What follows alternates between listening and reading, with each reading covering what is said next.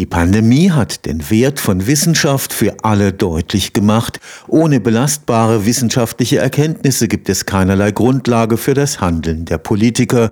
Beschränkungen individueller Freiheiten lassen sich ohne wissenschaftliche Forschung nicht rechtfertigen.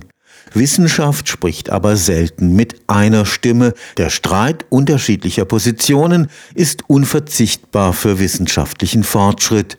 Während der Pandemie hat das in der Öffentlichkeit zu Verunsicherungen geführt. Wem soll man Glauben schenken? Welche wissenschaftlich begründete Strategie ist die richtige?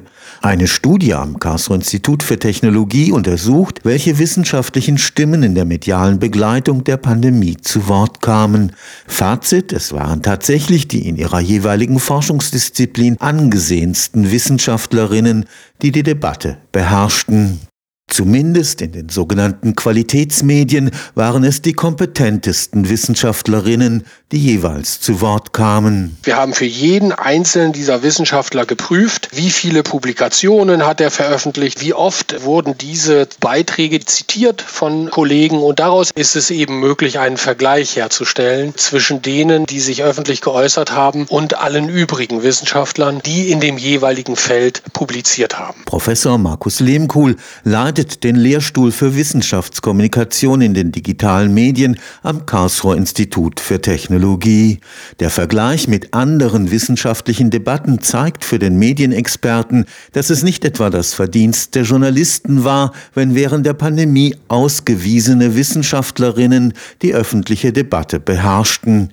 Die Dramatik des Geschehens selbst habe sie veranlasst, sich zu Wort zu melden. Sie selber haben an sich selbst natürlich auch die Frage, ja, wofür bin ich da? Bin da jetzt ein Spezialist auf diesem Gebiet und in dieser Krise verstecke ich mich jetzt da irgendwo in meinem Labor? Das ist nicht das Selbstverständnis von den Wissenschaftlern. Das wissen wir ja auch aus vielen Befragungen dieser Wissenschaftler.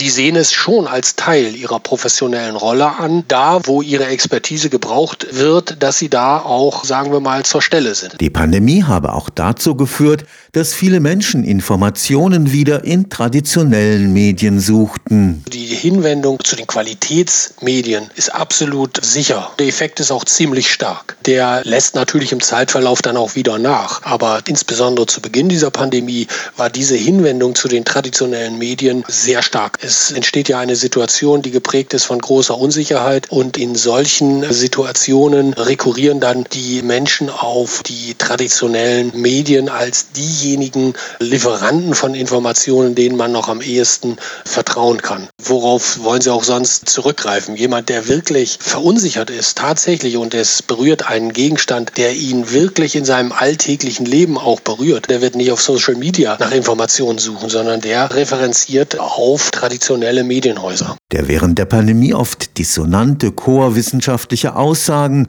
für Professor Lehmkuhl ist er auch auf die große Zahl der beteiligten Forschungsdisziplinen zurückzuführen. Während in den vorausgegangenen Pandemiedebatten eben vorrangig eben wirklich Virologen, Epidemiologen zu Wort gekommen sind, war das in der Corona-Krise durchaus jetzt anders. Die Zusammensetzung war deutlich anders. Also wir haben hier alles Mögliche gesehen. Vom Staatsrechtler über die Wirtschaftswissenschaftler, über die Pädagogen, alle möglichen Disziplinen haben sich an diesem Diskurs beteiligt. Und das ist auch ein relativ ungewöhnliches Merkmal. Auch natürlich alles Folge dieser großen Relevanz. Mit Ausnahme des hochspezialisierten Wissenschaftsjournalismus lässt sich der langsame, tastende Fortschritt von Wissenschaft in den Medien leider nur schwer vermitteln. Es scheint schwierig zu sein, für solche Art von Informationen auch hinreichend große Publika zu interessieren. Es ist so, dass natürlich wissenschaftliche Ergebnisse relativ, sagen wir mal, populär sein können unter bestimmten Umständen. Dafür findet man eine Rezipientenschaft. Aber so etwas wie diese Prozesse des Wissenschaftlichen, die zu thematisieren, das fällt dem Journalismus schwer.